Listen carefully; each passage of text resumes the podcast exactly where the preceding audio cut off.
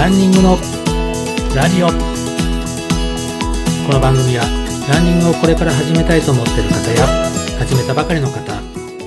そして目標に向かって頑張っているランナーさんを対象に今日からすぐに実践できるランニング情報をお伝えしていく番組です。皆様ランニングライフいかがお過ごしでしょうか？ランニングスクールランスターツの里中博です。新年が明けて新たにリスタートする意味も込めてこの際ランニング日記をつけてみてはいかがでしょうか？今 GPS 機能のついたランニングウォッチを使っている方もいれば走った距離とペースだけでもなくコースも確認できるスマートフォンのアプリも使っている方が多いと思います。インターネットのサイトで地図を見ながらコース作りができるもの、距離測などをいろいろ使っている方も多いと思います。ランニングを始めたら、まず練習日記をつけてみることをお勧めします。アナログ形式になりますけれども、結構便利なところがありまして、練習日誌をつけると、日々のランニングを思い出として残すこともできるし、データを後のトレーニングに活用することもできます。そして、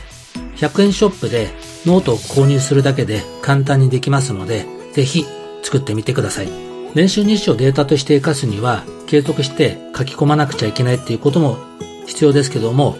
空白の日があっても大丈夫です。そこで内容もポイントを押さえたものではないきませんので、ぜひポイントをお伝えしますので、参考にしてみてください。それでは、里中が独自で作っている日誌の項目を何点かお伝えいたします。まず、日時と曜日を気にする欄を入れてください。それで天候ですね。練習場所。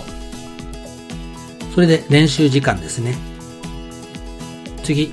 練習内容ですね。走った距離やそのタイム、できれば10キロ走ったなら5キロ何分何秒で走ったかっていうところも、もしできれば書いといていただけたらなと思います。それで、体調、良好なのか疲れ気味なのか、えー、睡眠不足なのかなどを言葉で表現する方法をお勧めします。後で見返すことを考えると数値で表す方が便利です。例えば5段階評価で記入していくと5がベストの状態、体調の推移が一目でわかりますので、こちらもちょっと参考にしてみてください。それと、体重。わかる人は体脂肪のデータも入れてみるのもいいかもしれません。で、その他、コメントですね。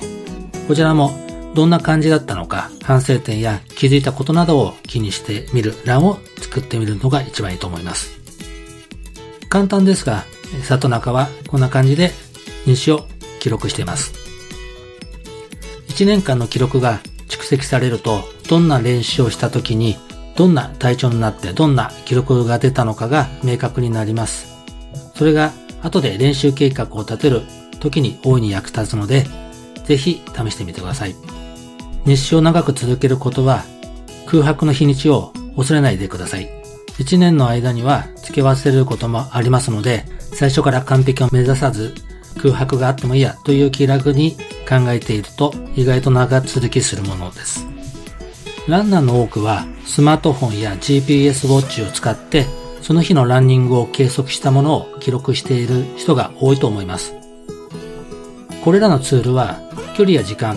カロリー、心拍数まで計測ログが取れて便利なんですけども、ほとんどのアプリはその日の体調や食事、トレーニングなどの細かい情報などの補足を書き込むことができません。そこでお勧めしたいのがデジタル機器で計測した上でノートに日誌としてまとめていく方法があります。その日のランニングデータとともにその日の情報や走ってる間に気づいたことなどをメモ的に書き込むことができます。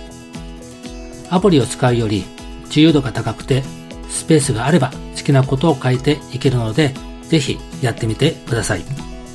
補足ですけれどもインスタやツイッターなどでアップするという手も一つお勧めします。いかがでしたでしょうか？次回もランニングにまつわることを放送しますので、ぜひご期待ください。番組紹介欄に LINE アットの URL を貼ってありますので、こちらの方に質問などがありましたらぜひお聞かせください。今後番組内でも紹介させていただきたいと思いますので、ぜひお待ちしております。そして YouTube、